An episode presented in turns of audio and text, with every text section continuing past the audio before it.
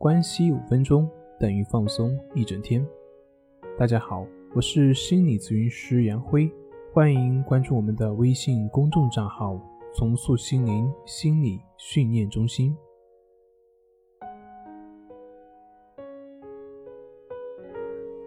今天要分享的作品是：如何才能不紧张？面对驾考、高考、面试。我们应该做好这两点。有一个朋友咨询驾照考试的问题，他说：“考试的时候怎么样才能够不紧张呢？”我反问他说：“你见过谁面对重要考试的时候一点都不紧张的吗？”他说：“如果他驾考模拟三次都能过，那肯定就不会紧张了。”我说：“你确定吗？”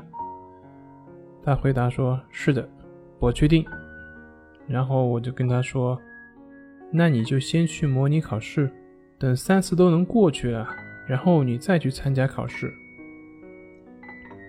这个时候他反问：“我要是能过，我干嘛来问你呢？”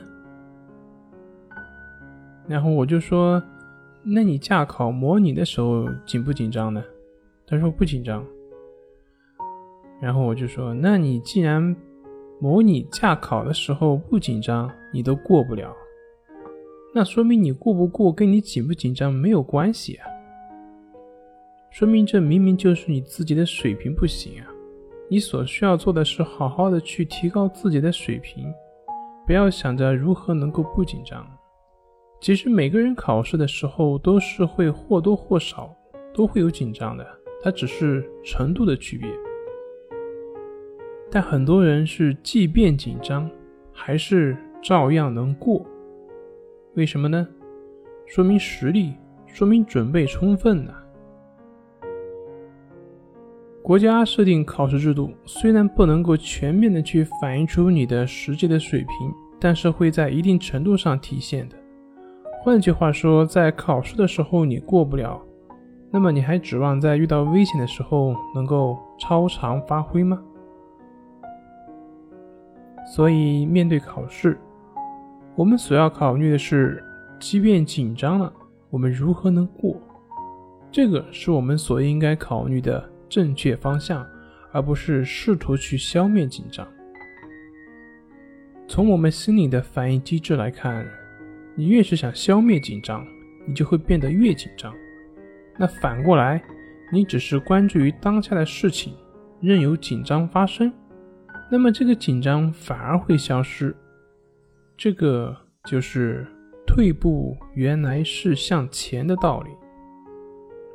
其实不只是驾考，还有其他的，像高考、考研或者是工作面试等等，许多人都问过这样的问题，那就是如何在这些考试的时候不紧张。在我看来，大多数人的紧张都是对于即将到来的不确定性的害怕，也就是说，对自己的能力是否达到要求并不确定，或者说有些根本就没有达到要求，但是呢，却期望自己到时候能够超常发挥。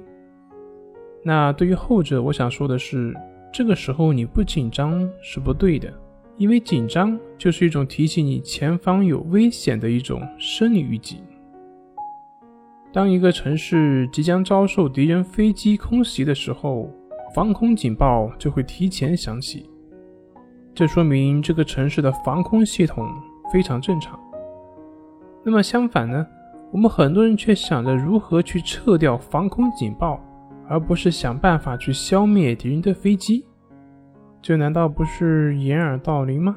所以，面对紧张，我们正确的思维方向是。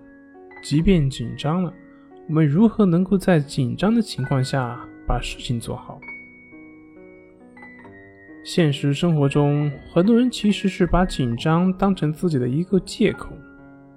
正如上面我所说的那个朋友一样，他的问题不在于自己紧不紧张，而在于自己能力行不行。但是如果说是紧张的话，那么他可以说的理直气壮。而如果说自己水平不行的话，那就似乎很丢面子。紧张的情绪，它就像一个房间的暗角，似乎充满了神秘和恐怖。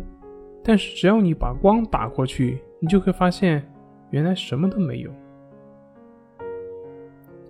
所以呢，直面问题，提升自己的能力，你就会明白，什么紧张啊、焦虑啊，那些对你根本没有影响，他们对你的影响不存在的。